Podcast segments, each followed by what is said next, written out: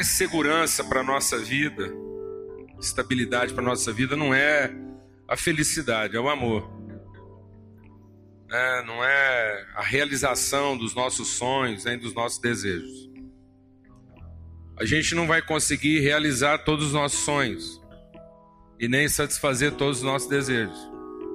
Até porque nem todos os nossos sonhos podem ser realizados e nem todos os nossos desejos satisfeitos, porque às vezes na realização dos nossos sonhos estaria o comprometimento, a destruição de outros. Então, nem todos os nossos sonhos foram gerados em Deus, por mais que às vezes eles pareçam ser a melhor coisa do mundo, né? E também o nosso desejo. É muito interessante isso, né? Às vezes eu vejo algum atleta dizendo assim: bom, foi Deus que me deu a vitória. Eu fico pensando, bom, então Deus deu a derrota para o outro. Né? A gente, quando entra em campo, numa disputa, numa partida, não devia pedir para Deus a vitória, devia pedir para lutar bem, combater bem, ser digno, ser justo, né? Fazer bem o que a gente sabe fazer. Então, e às vezes a gente pensa, né, que eu tenho o direito de pedir para Deus a minha felicidade em detrimento da felicidade e da satisfação do outro.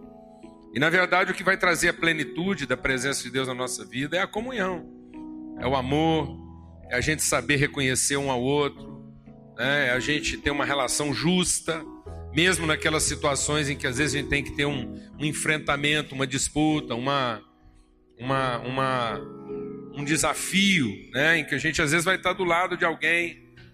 E eu me lembro bem de um irmão um irmão nosso lá em São Paulo estava há muito tempo procurando trabalho e ele é um profissional muito bem qualificado. E, e apareceu uma grande oportunidade. Ele entrou lá num, num, num processo de seleção de uma empresa e o currículo dele é muito bom. E ficaram só duas pessoas lá para disputar a vaga. E a chance maior de alcançar a vaga era dele, porque o currículo dele era melhor. Mas ele ficou sabendo da história do outro cara que estava com ele. E depois de orar muito, ele entendeu que o cara precisava do trabalho mais do que ele. e ele abriu mão da oportunidade daquele trabalho para ver se o outro conseguia é, se encaixar. Deus deu a vitória para ele, amém, mano? É. Então, às vezes, a gente vai, como cristão, vai estar numa situação de pleito. E aí a gente tem que saber pleitear as coisas de maneira justa. Então é o amor que vai nos dar segurança, não é a contemplação dos meus desejos, a satisfação das minhas vontades. Mas é saber que o amor de Deus se manifestou através de mim. Amém? É isso que vai nos dar segurança. E por isso é muito importante o momento da comunhão. Foi isso que Jesus queria tanto. Ele queria tanto o momento da mesa. Porque ele sabia que daqui a poucas horas muitos desejos não seriam satisfeitos muitas vontades não seriam realizadas. Ele sabia que daí a algumas horas os seus discípulos que confiavam tanto nele iam ficar profundamente desapontados, porque Deus ia se comportar de uma forma que eles acham que um Deus não pode se comportar. Amém? Jesus, no momento daquela mesa, quando ele reuniu os discípulos, ele juntou lá e começou a compartilhar o pão, porque ele sabia que naquele momento em diante os discípulos iam ficar profundamente tristes, iam ser entristecidos, iam passar pelo momento mais difícil da vida deles. E que só a comunhão, só a lembrança, a única coisa que podia salvar o coração deles e trazer segurança era a lembrança de uma relação inquebrável, de uma relação indissolúvel. Amém? É só com essa lembrança de uma relação indissolúvel, inquebrável, permanente, de um compromisso assumido que não se desfaz, um compromisso de vida, é que a gente consegue enfrentar com segurança as coisas que a gente tem para enfrentar. Por isso nós vamos tomar a ceia juntos agora. Para lembrar a importância da comunhão. Né? E aqui no Salmo 133 diz assim: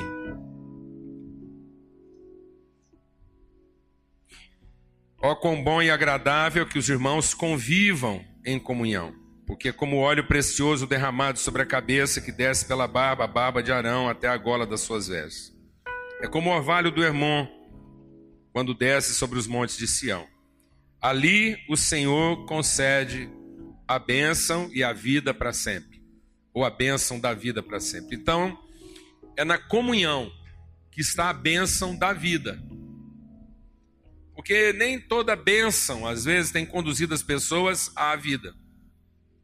Porque elas têm entendido a bênção numa perspectiva individual. Então, às vezes, o próprio pão deixa de ser para mim uma bênção. Porque eu tomo pão para alimentar o quê? A minha própria necessidade, satisfazer meu próprio desejo.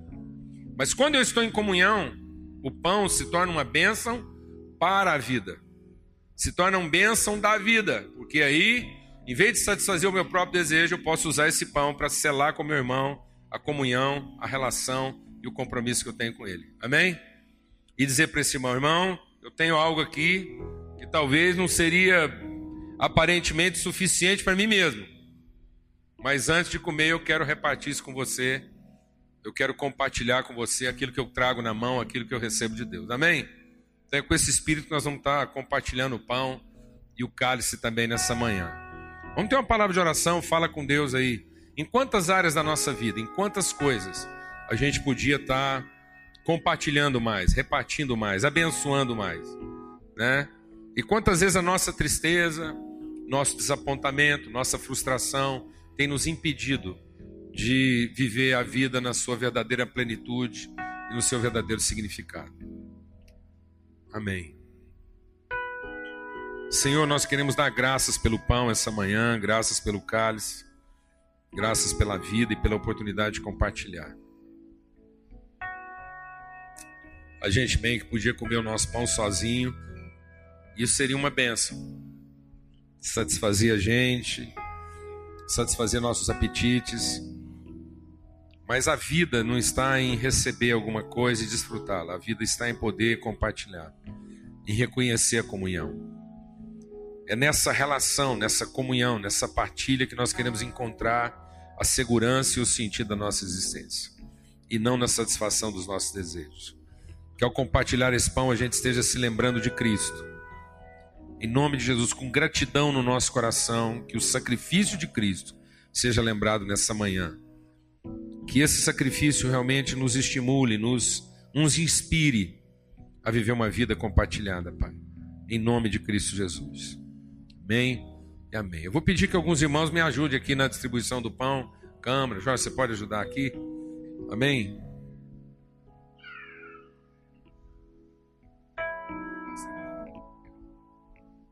Procure compartilhar com alguém um pouco desse pão, amém? Em nome de Jesus.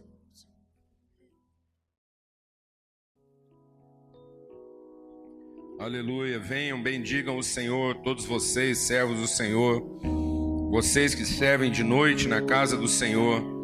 Levantem as mãos na direção do santuário e bendigam o Senhor. Amém. Quão grande é o nosso Deus, né? Quantas coisas maravilhosas ele tem operado na nossa relação, na nossa comunhão. A palavra de Deus diz que Deus faz o homem solitário viver em família. Viver em família. A grande bênção né, do derramamento de Cristo, do derramamento de, do sangue de Cristo a nosso favor, é que Ele nos reconcilia com Deus e nos reconcilia uns com os outros. Ele desfaz o muro da separação. Quantos muros a gente constrói na vida da gente? Né? A primeira consequência do pecado na vida do homem foi a construção de um muro. Um muro feito de folha. Quando o nosso coração está cheio de culpa, cheio de medo, uma folha de uma árvore pode virar um muro. É, pode representar a nossa individualidade e o nosso medo de relacionamento e pode separar a gente um do outro. Então a gente não precisa de muita coisa para se separar um do outro. Não é verdade? Naquele momento, Adão e Eva, que eram marido e mulher, que alguns dias antes tinham olhado um para o outro, feito juras de amor. Você é carne da minha carne, você é osso do meu osso, você é minha adjutora, você é minha correspondente. E aquela mulher toda encantada com aquele homem maravilhado, aquela relação bendita um futuro maravilhoso, tudo a favor. tudo que tanta gente está perseguindo e querendo uma vida bem-sucedida, condições favoráveis, clima bom, tudo certo. E de repente, o que, amados? O desejo de satisfazer a si próprio, o desejo de comer alguma coisa escondido. Né? Comer primeiro e repartir depois. Significou separação entre eles e uma folha. Algumas folhas costuradas representaram um muro de separação. Quantas vezes a gente está separado dentro de casa por coisas tão simples, a gente levantou paredes e ninguém mais penetra a nossa intimidade. Mas o sangue de Cristo Jesus derramado quebrou e desfez o muro da separação e da inimizade. Amém? Os pecados foram perdoados, as dívidas foram pagas e nós não precisamos mais levantar muro de separação entre nós e Deus, entre nós e as pessoas. Esse é o ministério que nós carregamos, o ministério da reconciliação. Vamos tomar o cálice juntos agora, amém? Celebrando esse, esse derramado sangue, essa condição reconciliada, esse perdão concedido, para que as divisões, as separações, os muros, as paredes que ainda resistem na nossa vida, seja de uma vez por todas derrubada. A palavra de Deus diz que Jesus desfez o muro da separação, no seu sangue, ele desfez a separação, um muro que não pode mais ser levantado. Amém? Em nome de Jesus. Alguém pode ajudar a gente com o cálice aqui? E nós vamos pedir que você receba o cálice e não beba. Não beba, você segura aí até que todos tenham sido servidos. Então a gente vai tomar juntos, amém?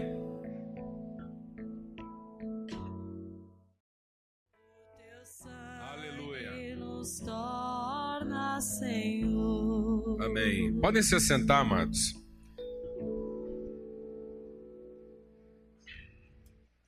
E eu vou tomar a liberdade aqui de fazer eu mesmo a apresentação. Queria chamar aqui o Zé Casa, Maria Angélica, que estão aqui conosco, são irmãos nossos lá de Brasília. E a Maria Angélica estava fazendo um chá aqui ontem, não é isso? Então, ela estava aqui como preletora do chá da Donep.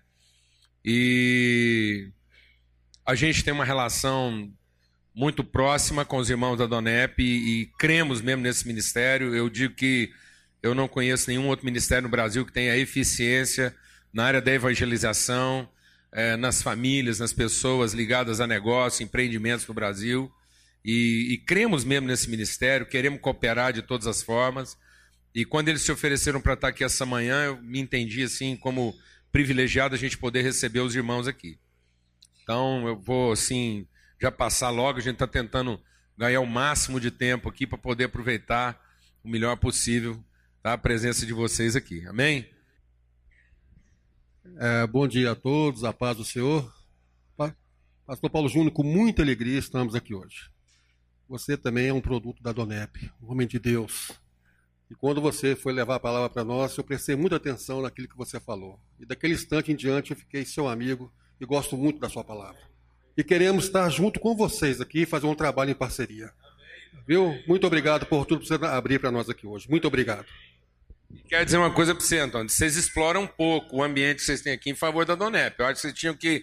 Porque às vezes não é o pastor que vai conseguir fazer essa divulgação e esse trabalho aqui. Então há muitos homens e mulheres aqui que poderiam estar envolvidos, homens aqui que poderiam estar envolvidos no Ministério da Donep, né? Na, na, como homens de negócio. E eu queria dizer assim que o ambiente está aí para vir, para compartilhar, para testemunhar, falar dos eventos, tá bom? Então sejam sempre bem-vindos. A casa aqui é de vocês com certeza, tá ok? Amém. Não, eu vou deixar só com ele, pastor. Bom dia, paz do Senhor a todos. É, eu quero só dizer, externar a minha alegria de estar aqui nessa manhã. Foi muito bom o nosso evento da Donep ontem. E como nós temos pouco tempo e nós somos uma só carne, né? Eu vou deixar para ele falar para nós dois, tá? Aleluia. A paz do Senhor, bom dia. Essa aqui é a Angélica, minha esposa querida. Né? É um privilégio. Que bom. Muito obrigado, Pastor Paulo Júnior, por ter aceitado aí a nossa participação aqui. Ficamos felizes. Já ouvimos o senhor várias vezes lá no, na Donep E também algumas vezes pelo YouTube eu tenho lá ouvido as suas pregações. E eu fico imaginando o privilégio que essa igreja tem de ser pastoreada pelo Senhor, com essa. Estava comentando com a minha esposa, seus comentários profundos, né? E como flui fácil, né? Como o Senhor fala com, com muita fluência. E eu creio que isso é um dom de Deus para nos abençoar. Eu sou é, também muito grato a, ao meu amigo Moutran, né? Antônio Moutran, a sua esposa, Marcos, o Magno, enfim, os irmãos aqui, o, o Mário Gomes, né? O pastor Mário Gomes, que é coordenador da Donep aqui na região. Ele sempre tem nos recebido com muito amor e alegria aqui em Goiás. E nós ficamos, nos sentimos honrados porque Deus, pela sua misericórdia, tem nos usado aqui para abençoar algumas pessoas.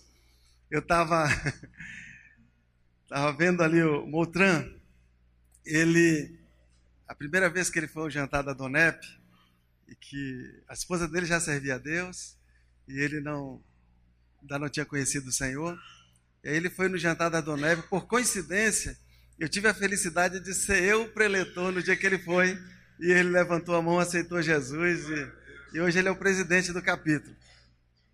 E tem também o Carlos, né? O Carlos, que é um advogado amigo dele, também que foi por coincidência, né? Por coincidência, porque se fosse outro preletor, Deus ia salvar também. Mas por coincidência era eu que estava dando testemunho. E hoje eles dois são oficiais do capítulo. Então, muito obrigado pela oportunidade.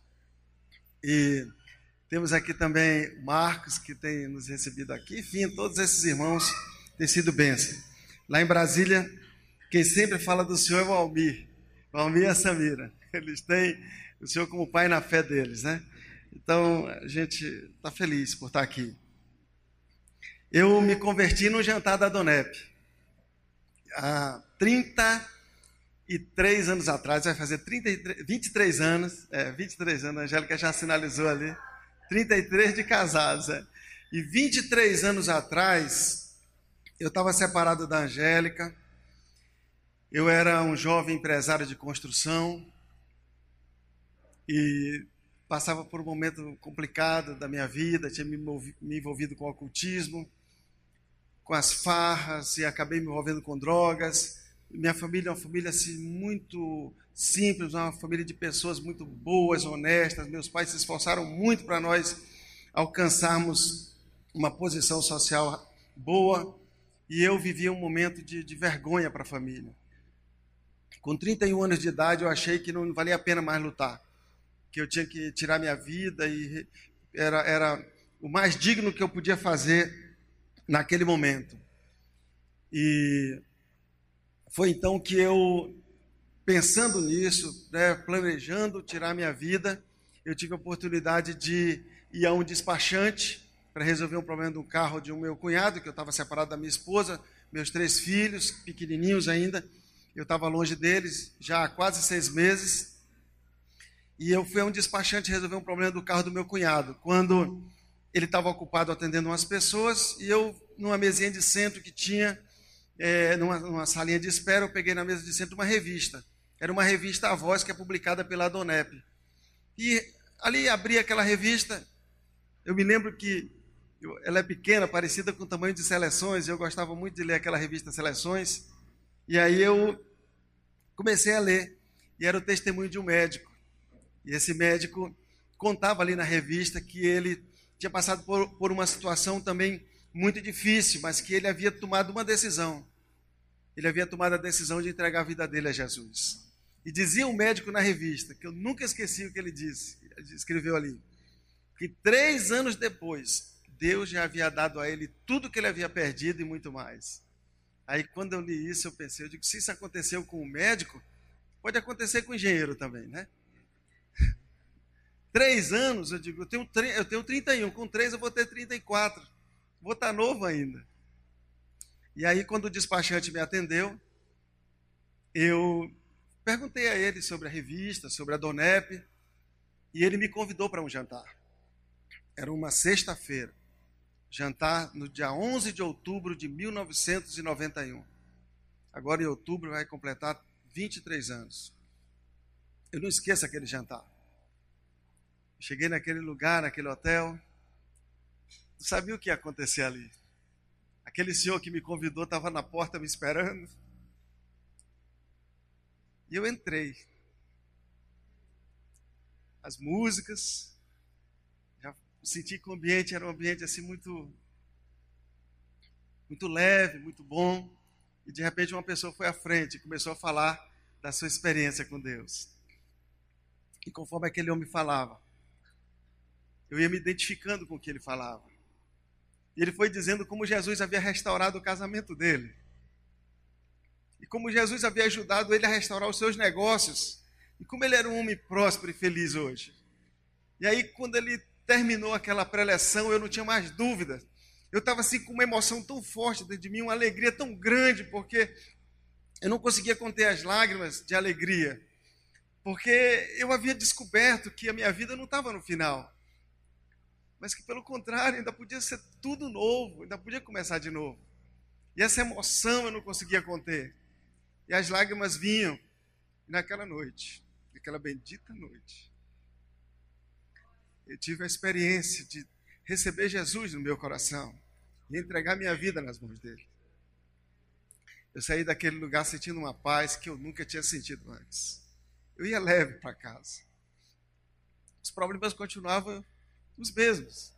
Mas dentro de mim havia mudado.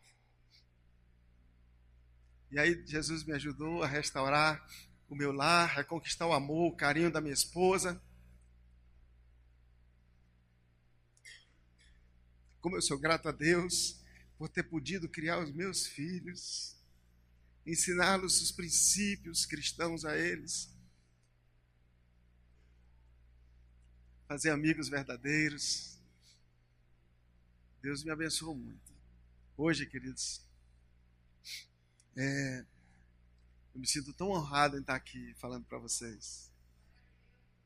Vocês são um povo tão bonito, tão lindo vocês. E se eu estou aqui hoje com a minha esposa, eu devo tudo a Jesus. É. Nós, desde cedo, nós fomos aos seminários da Donep e nós ouvimos falar sobre família. E quando eles falavam sobre alguns princípios assim, eu ficava com vontade de voltar para casa, para abraçar meus filhos, para pedir perdão, para mudar de atitude. E eu voltava para casa entusiasmado. Eu e a Angélica.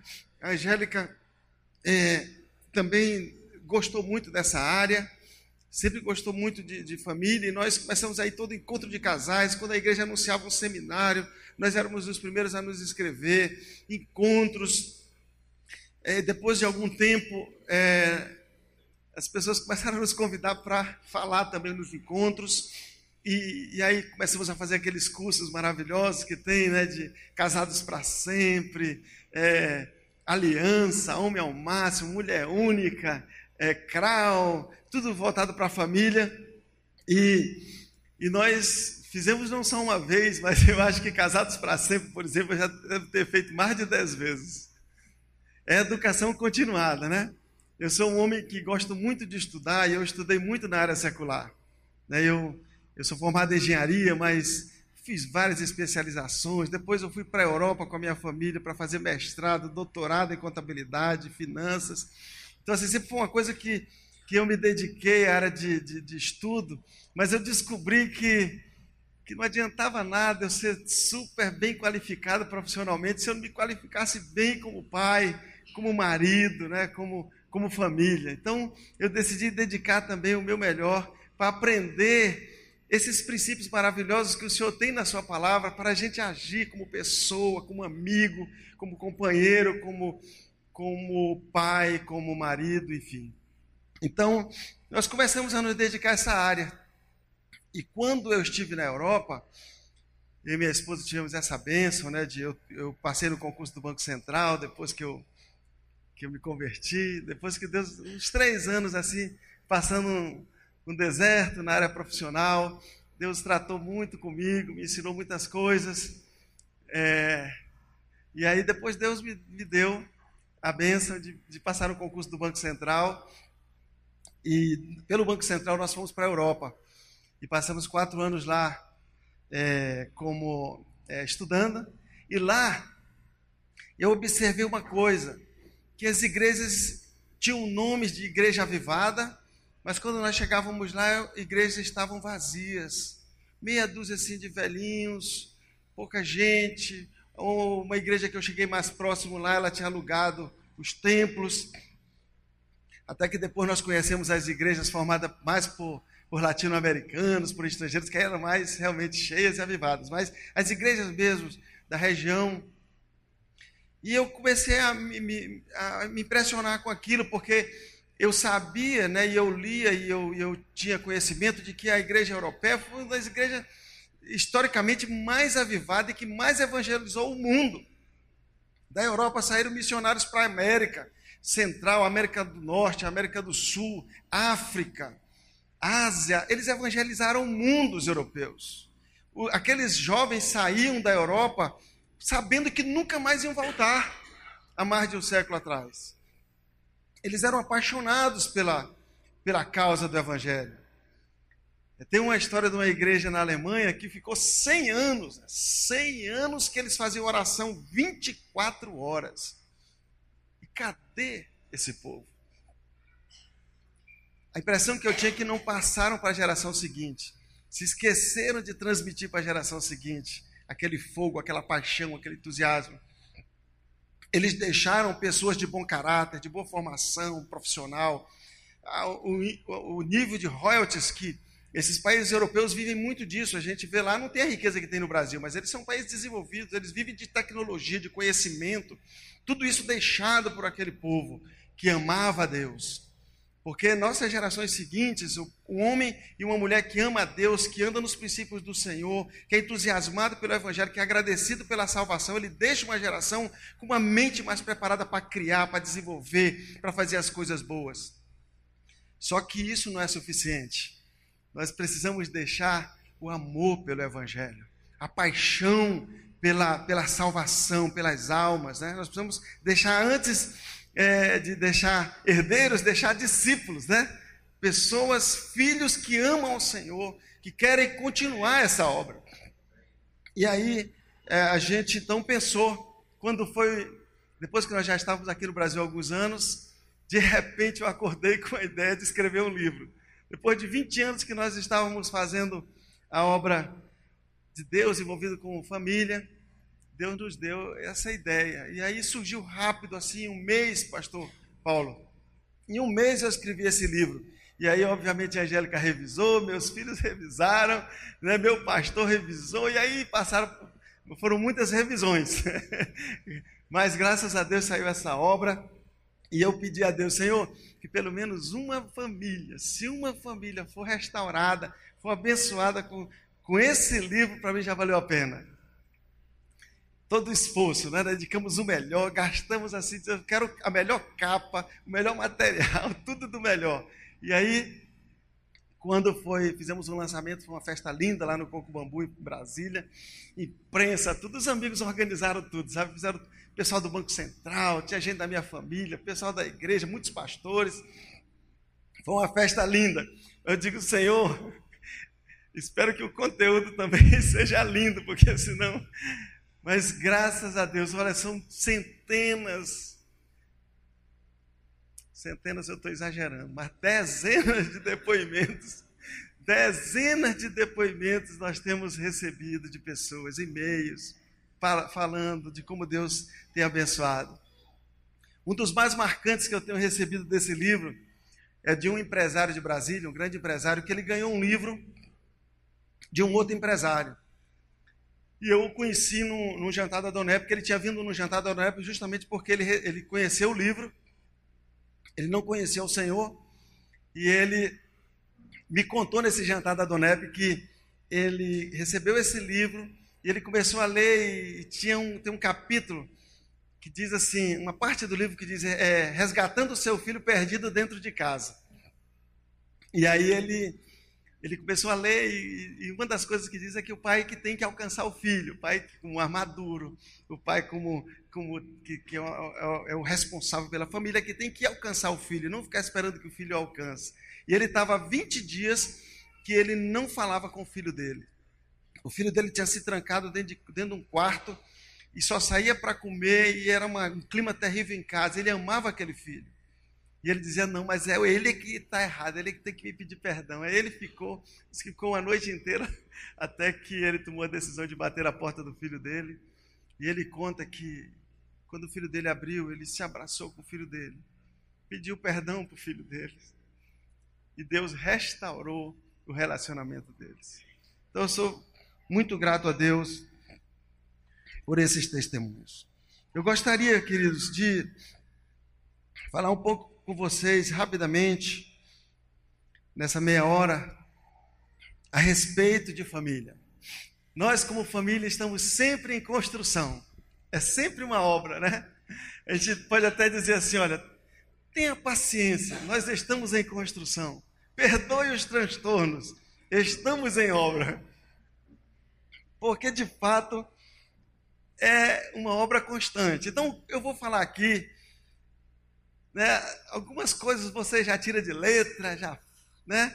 Isso aí não, isso aqui eu pratico já de muitos anos. Outras coisas você pode dizer, puxa vida, eu preciso praticar isso porque, enfim. Seja como for, saiba de uma coisa: não existe nenhuma palavra de condenação sobre você, até porque nesse, nós recebemos uma palavra aqui do pastor que nós estamos perdoados. Nossos pecados foram perdoados.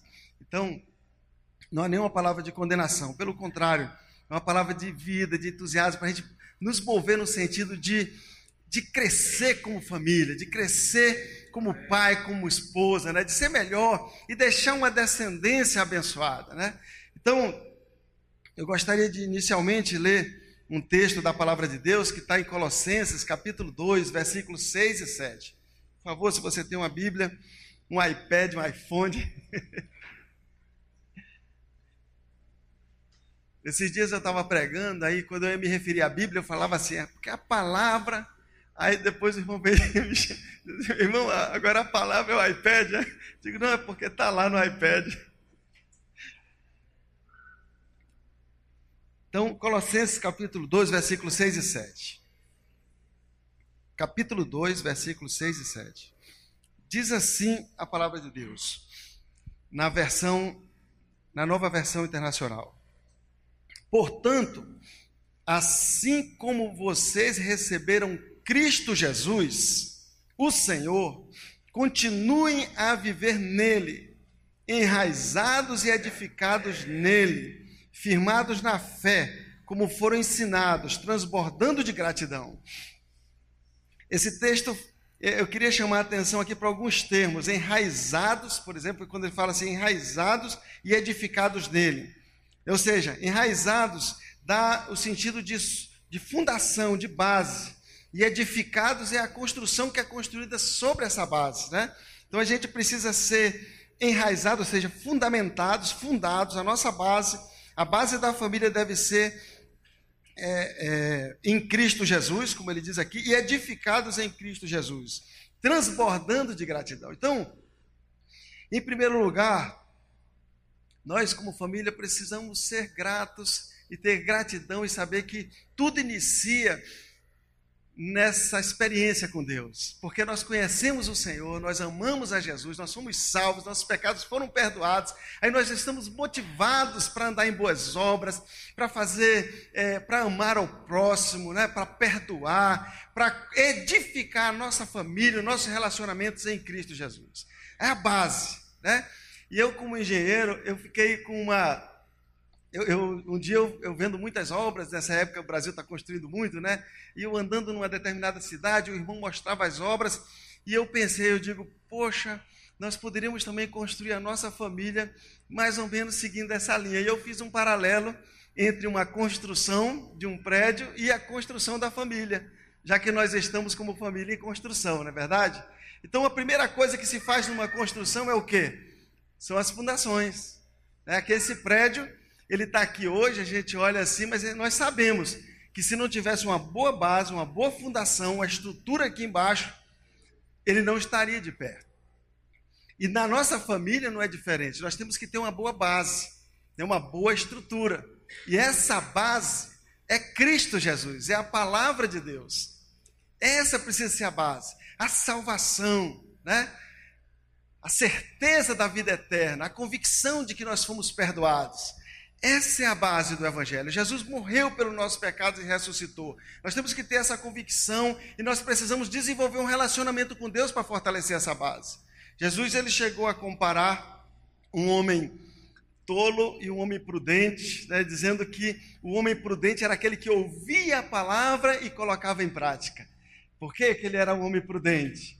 Porque ele ouvindo a palavra e colocando em prática, no dia que viesse a adversidade, os problemas, as tempestades da vida, ele ia estar com, bem fundamentado. A casa dele vai estar edificada na rocha e a casa não vai cair. Ele pode passar por problemas, mas a casa não cairá. Ela ficará firme. Ao contrário, o homem que edifica a casa na areia, né, é aquele tolo que ouve a palavra e não coloca em prática. Às vezes ouve e pensa assim: ah, isso aqui é para minha esposa, isso aqui é para o meu marido, ou meu amigo, ah, se meu cunhado tivesse aqui hoje. Então é, é o tolo que ouve e não põe em prática. Esse Jesus disse que é como um que construiu a casa na areia. Quando veio o vento, veio a tempestade, os rios transbordaram, a casa caiu. Né? Então nós precisamos ter isso. E isso envolve envolvimento com a igreja, envolve devocional, tempo com Deus, né? prazer na palavra. Um dos textos mais recitados, mais lindos que nós conhecemos é o Salmo 1.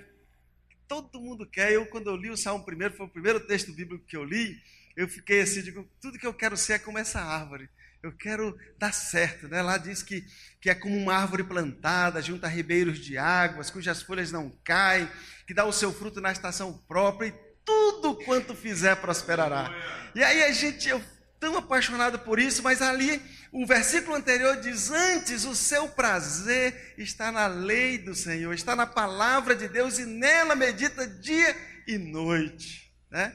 Então, eu eu vejo que essa é a base. Jesus é, ele é chamado da pedra angular, a pedra de esquina, é a pedra principal. Numa fundação naquela época, se fazia todo o baldrame e lá no canto era colocada a pedra que era a pedra fundamental, a pedra, a pedra angular, que ela, a pedra é, de esquina, que ela sustentava toda a base. Por isso que em muitos textos bíblicos no Novo Testamento a gente vê é, se falando que Jesus era a pedra de esquina, a pedra principal. Se tirasse essa pedra, a casa caía.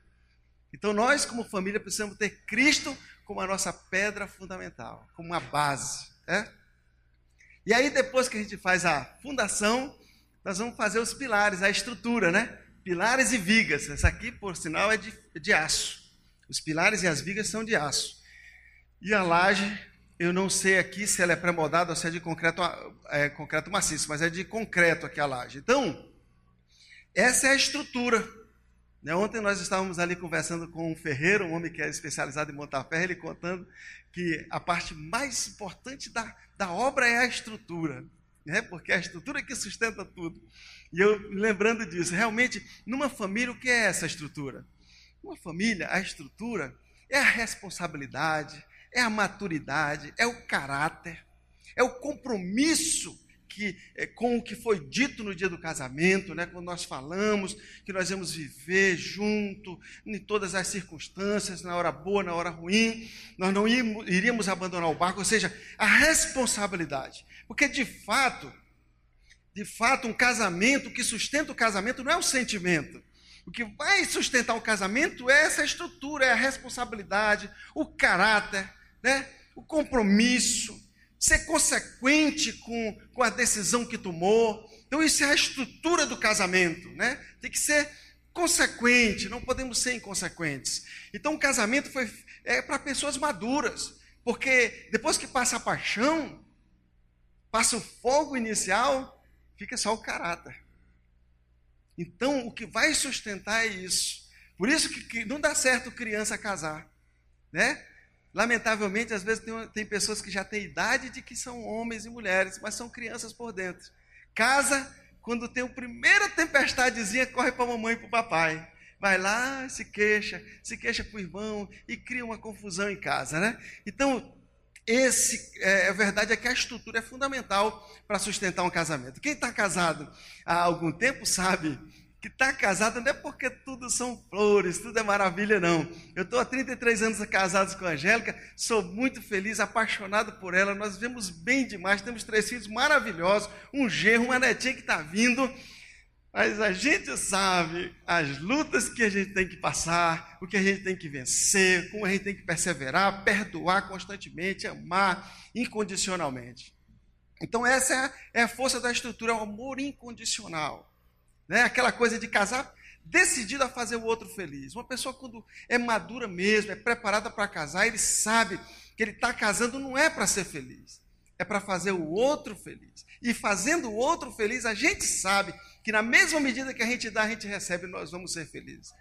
O pastor aqui falou que nós nunca vamos satisfazer todas as nossas necessidades. é verdade, no casamento é assim também se ir de casa pensando que vai, poxa, agora encontrei a pessoa da minha vida e vai satisfazer tudo, nunca vai satisfazer. É um peso que se coloca sobre outra pessoa que ela nunca vai poder carregar. Nós só vamos nos satisfazer, viver bem, felizes, quando nós nos dispusermos a fazer o outro feliz, a amar incondicionalmente. E depois que a gente faz a estrutura, o que, é que a gente faz? As paredes e a cobertura. A parede e a cobertura, o que, que significa isso para um casamento? É a proteção. Porque numa casa sem parede, o ladrão entra, né? A chuva bate. Se a pessoa é uma casa sem coberta, bate a chuva, o sol e a casa fica sem proteção. No casamento, essa proteção é a fidelidade, a lealdade que um casal precisa ter que um casal precisa ter um com o outro, né? O marido com a mulher, a esposa com o marido precisam ser leais. Né? A Bíblia diz que nós, quando casamos, deixamos pai e mãe e nos unimos à nossa esposa, ao marido, e nos tornamos uma só carne. Ou seja, a Bíblia diz que nós não podemos maltratar ou ser desleal conosco mesmo. Né? Se nós formos, formos, com a nossa esposa, nós estamos sendo com, com a gente mesmo. Então nós, na verdade, precisamos proteger um ao outro.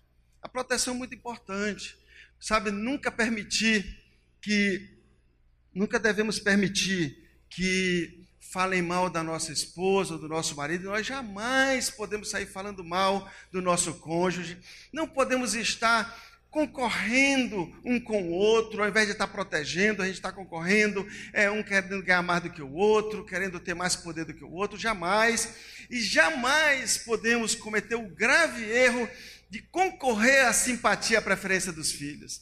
Olha, queridos, a verdade é que quando uma mãe ou um pai fala mal, uma mãe fala mal do pai para o filho, ela ama mais a ela mesma do que ao filho.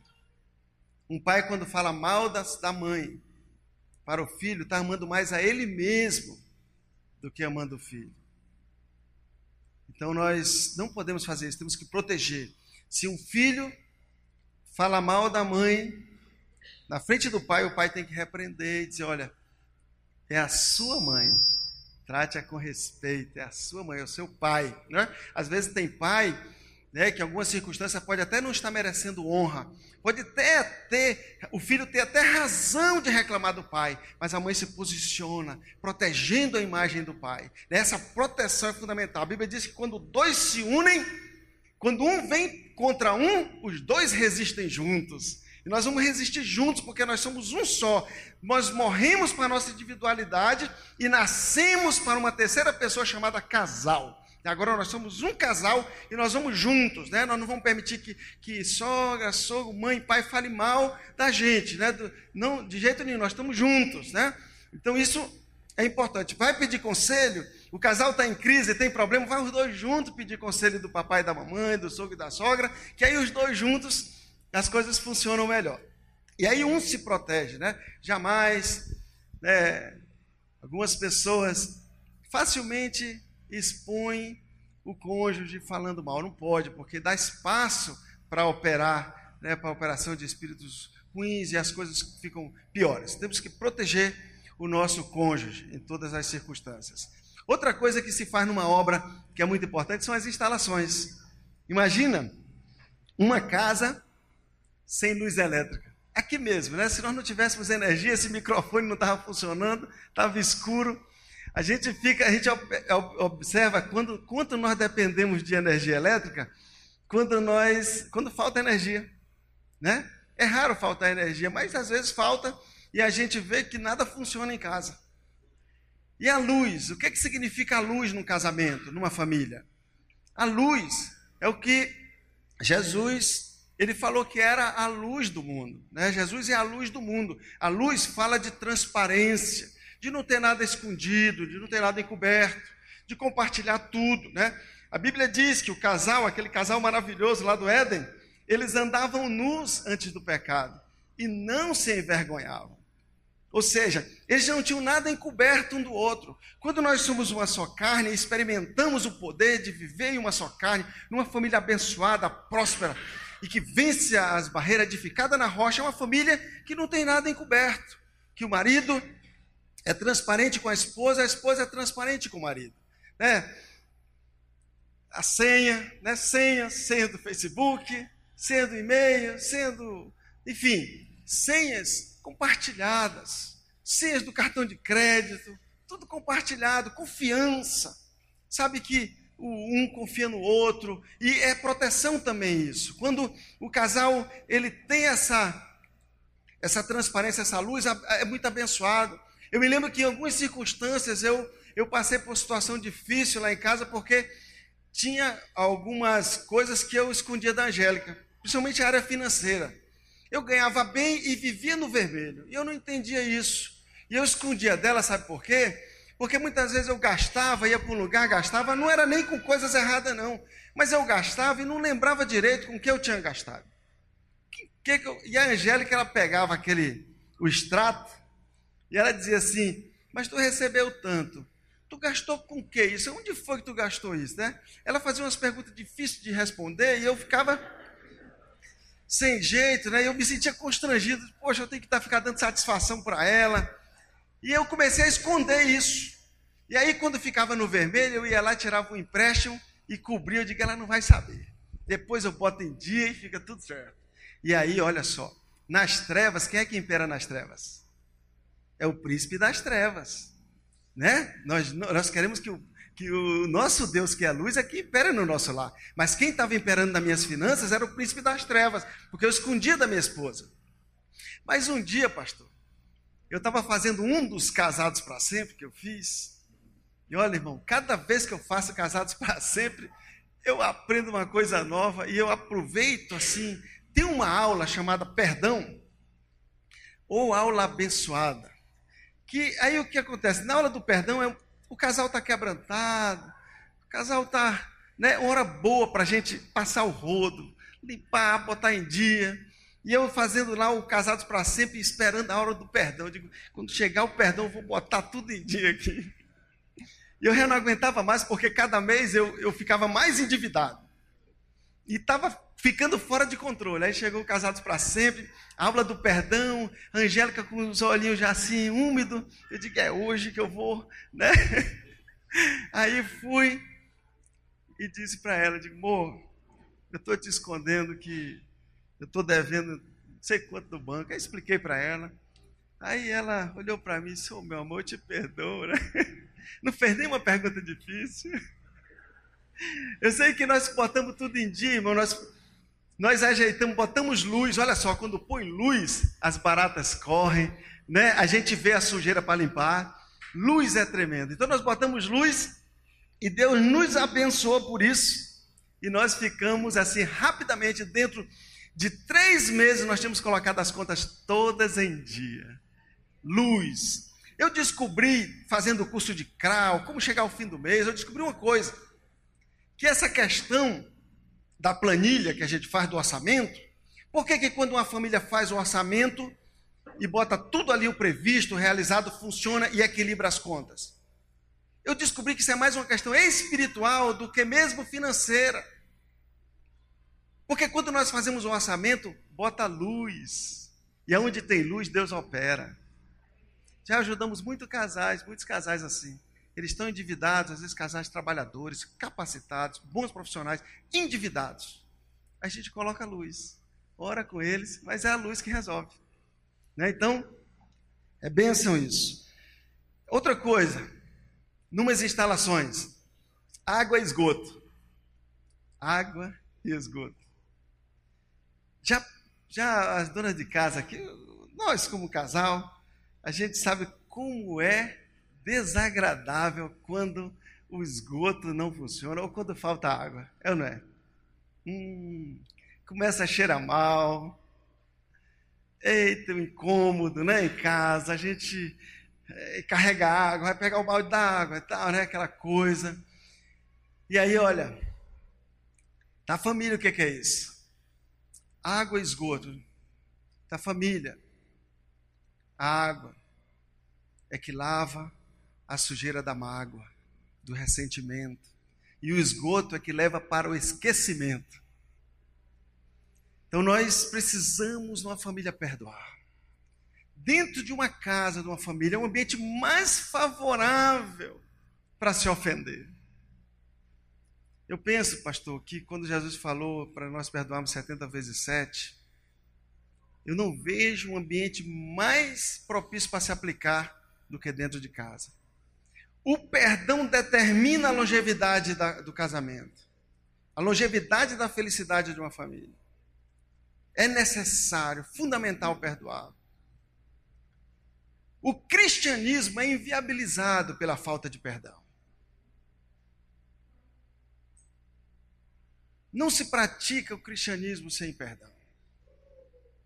Então é importante tomar uma decisão antes de sentir vontade de perdoar, decidir perdoar. Sabe, queridos, lá em casa eu tinha facilidade de perdoar, mas a Angélica não tinha. E ela foi um trabalhar de Deus. Teve época que eu dizia assim, Angélica, eu te perdoo por você não conseguir me perdoar. É. Mas ela aprendeu, pastor. A esposa que eu tenho hoje não é a mesma mulher que eu casei com ela. Ela é muito diferente para a glória de Deus. E aí, o que que acontece? Perdoar, queridos, é uma coisa maravilhosa. Jesus ele disse que quem mais perdoa, mais amado é. Porque quem mais é perdoado, mais ama. Então, quando o teu cônjuge te ofender, você pode dizer para ele: muito obrigado. Oh, que bom que você me ofendeu, porque agora eu vou te perdoar. E você vai me amar mais.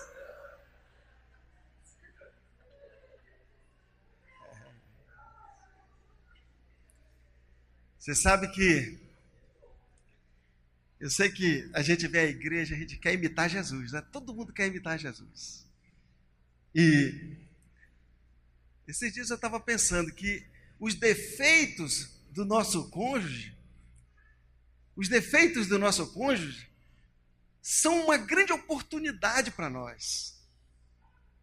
Para a gente imitar Jesus, para amar incondicionalmente.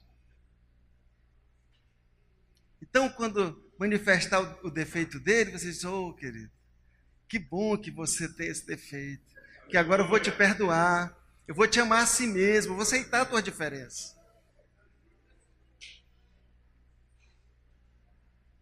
E aí, depois que faz as instalações, nós temos que fazer o acabamento da obra. E o que é o acabamento da obra numa família? O acabamento da obra, por exemplo, aqui, é essa pintura, né, o piso como é bonito, esse acabamento do tijolo aqui, isso aqui é feito com todo cuidado para ficar bonito assim, né? Então, isso é o acabamento é o que a gente vê, o que fica externo, né? E numa família, o que é o acabamento? Num casal? São as palavras boas.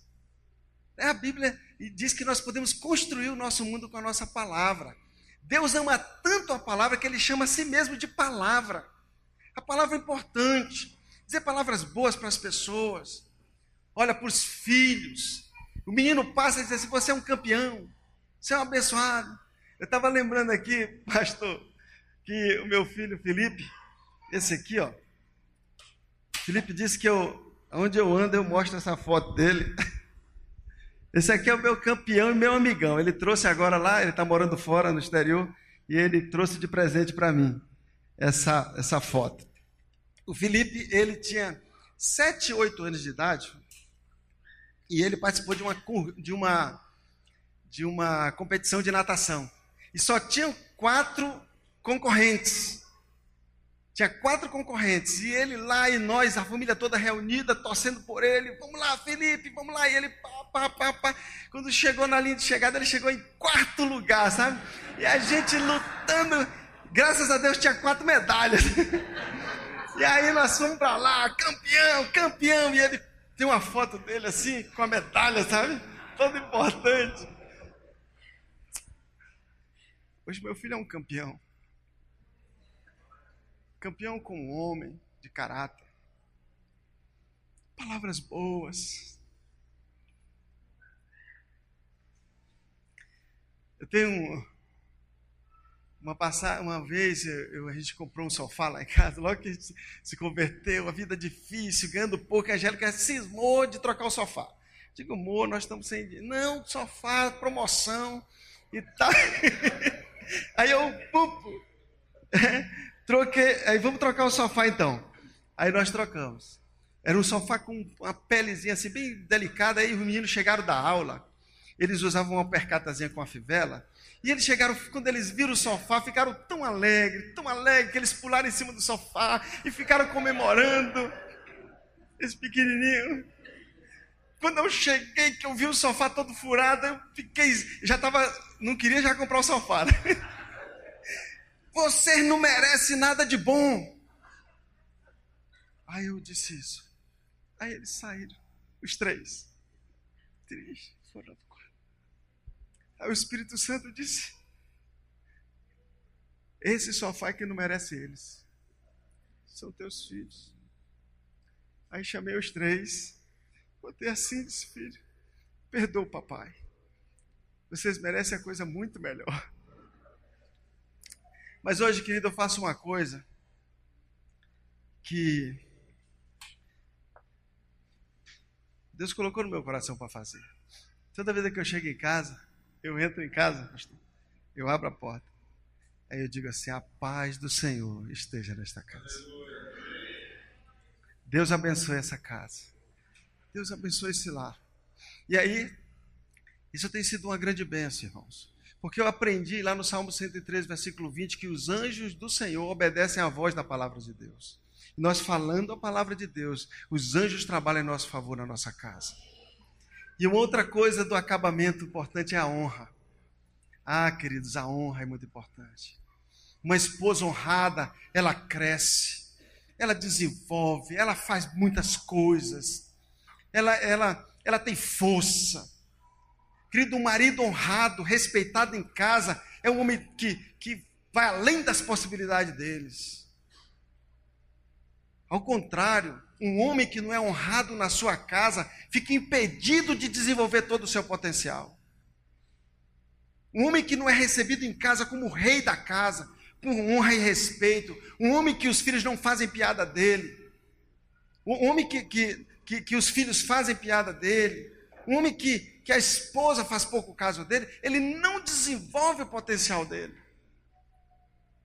Até Jesus, quando teve Nazaré, trataram ele como uma pessoa comum. E a Bíblia diz que ele não pôde fazer muitos milagres. Imagina o maridão. Chega em casa, não tem um lugar de honra, de respeito. A honra. Eu tem muitas coisas que a gente pode fazer para honrar, gestos simples. Por exemplo, entrar em lugar público com a esposa de mão dadas. A esposa se sente fortalecida, honrada. Usar aliança. Símbolo de que eu amo a minha família, eu respeito, eu honro o casamento. Eu acho importante o casamento. Sabe uma coisa que eu aprendi numa uma palestra dessa de casados que eu botei em prática? E eu faço assim, eu já acostumei. É abrir a porta. As portas, quando eu estou com a minha esposa, ela não abre porta. eu abro na frente dela. Aí a tia...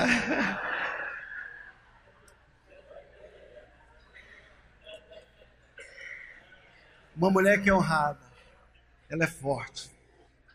Ela é forte. E aí, queridos, as, os irmãos da igreja veem. Você sabe, uma, uma mulher que o marido abre a porta para ela, essa mulher não é fraca, não, como a gente diz lá no Ceará. Um filho não honra quem você desonra. Se a gente desonrar nosso cônjuge, o filho não vai honrar. Então, amados, eu, eu queria terminar dizendo que nenhuma construção, o melhor acabamento que ela esteja, vai permanecer se não tiver manutenção. Esse prédio aqui tem manutenção nas instalações, da pintura, alguém vem limpar. Tem que ter manutenção. Se quiser que um prédio se acabe, basta deixar ele parado, fechado, sem fazer nada. Assim é o casamento. Precisa dar manutenção sabe? Investir um no outro. Em atenção, tempo de qualidade, carinho, presente, palavras boas, cursos de família, seminários, reuniões. Sabe? Eu, eu sou professor de pós-graduação, eu vejo o esforço que as pessoas fazem para fazer uma pós-graduação. Tem que fazer artigo, monografia. Vão para aula depois de um dia todo de trabalho, vão para aula. Quando chega às sete horas da noite, está lá estudando. E eu, eu parabenizo aqueles alunos. Tem gente, pastor, que vem de outra cidade para ter aula lá na UNB. E vem, deixa marido, filho ou esposa e vem e passa o fim de semana estudando, porque quer se qualificar como profissional. Isso é ótimo. Devemos fazer isso, mas não podemos deixar em segundo plano o que é mais importante, o que mais importa, que é a família. Nenhum, nenhum sucesso profissional compensa o fracasso na família. Posso orar, pastor? Vamos ficar de pé e fazer uma oração?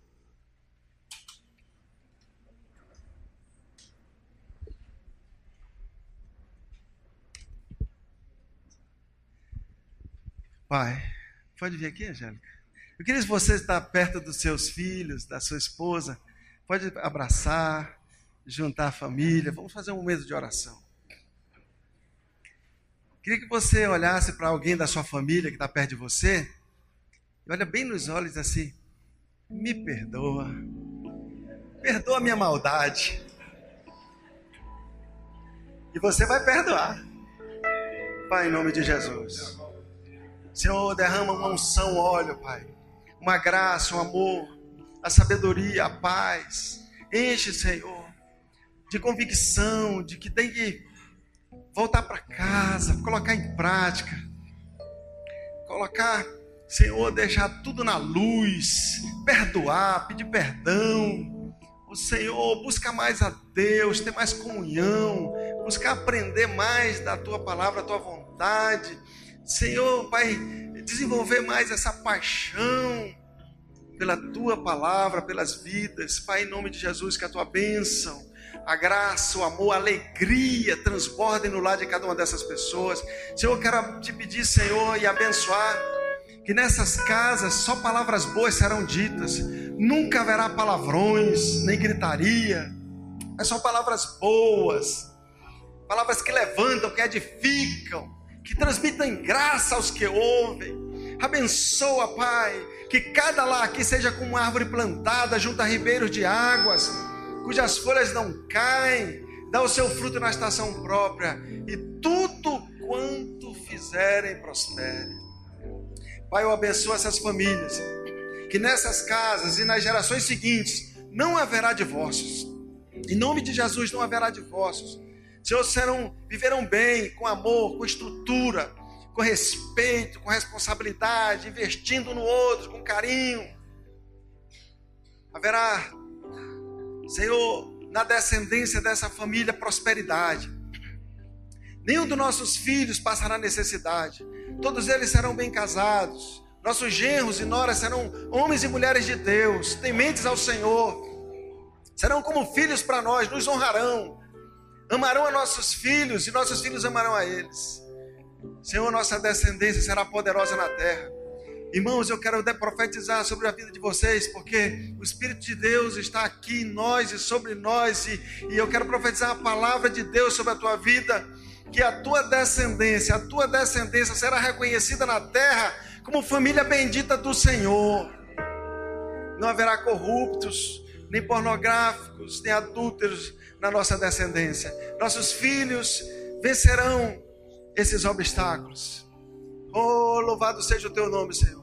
Que a tua bênção permaneça sobre nós. Nos enche, nos enche, nos enche, nos enche, nos enche dessa convicção, dessa paixão de construir, terminar essa obra, porque o Senhor que começou a boa obra há de concluir. E nós vamos concluir, porque se o Senhor não edificar a casa, em vão trabalhos que edificam. Nós vamos construir com a ajuda do Senhor uma casa que vai deixar uma herança, a herança do homem sábio, uma descendência que temerá a Deus, que será frutífera, que será útil para a sociedade, que será abençoadora, que todas as pessoas que se unirem e se aproximarem de alguém da nossa família será confortado, abençoado, levantado, sustentado.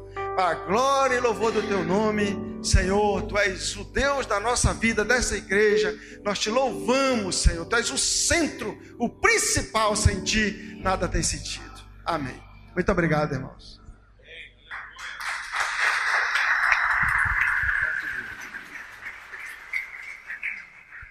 Pode se sentar aí por um instante. Muito bom, né, amados? Graças a Deus. Quem está edificado aqui, desafiado, muito bom. Eu quero dizer que lá para terça ou quarta-feira no máximo, gravou aí, Nathan? Então, lá para terça ou quarta-feira no máximo, está disponibilizado lá no podcast Sal da Terra. Então, você pode baixar essa mensagem, compartilhar com os irmãos, indicar para outras pessoas. Amém? Graças a Deus. Vamos ficar de pé e agradecer mais uma vez a Deus por esse momento. A gente foi tremendamente abençoado aqui pela, pela vida do Zé Carlos, da Maria Angélica. E uma coisa que é, é digna de honra com o pessoal da Donep é a pontualidade. O pessoal é pontual. Todo mundo chegou aqui na hora, marcada. Falei com o Zé Carlos, falei, oh, Zé Carlos, só tem um. Aqui a gente só tem um defeito, a gente tem que cumprir mais ou menos o horário aqui, não dá para esticar. E o cara foi assim, britânico, graças a Deus. Muito bom, compartilhou tudo que tinha que compartilhar. O cara é engenheiro mesmo, né? Bem. Graças a Deus. Muito bom, viu? Eu não sei se você sabe, eu sou engenheiro civil também. É, então. De vez em quando a gente dá umas. É, usa umas, umas metáforas aí nesse sentido, porque. Fazer o quê? Jesus fala do sábio construtor, né? Então, fazer o quê? Ele é que quis colocar a luz nessa atividade aí, não podemos fazer nada. Amém. Senhor, muito obrigado por essa manhã tão maravilhosa, por tanta coisa recebida aqui. E, ó Deus, nós queremos selar isso mesmo no poder do Teu Espírito. O Teu Espírito é sobre nós para nos ensinar a respeito de todas as coisas. Portanto, que o amor de Deus, o Pai, a graça do Filho, o testemunho, o selo, a orientação, a instrução do Espírito Santo do Senhor sobre essa palavra recebida agora seja sobre todos, hoje e sempre, em todo lugar. Que a paz de Cristo guarde as mentes e os corações, em nome de Cristo Jesus. Amém e amém. Uma boa semana para todos. Vamos em paz. Muito obrigado mais uma vez, o pessoal da Donep aí.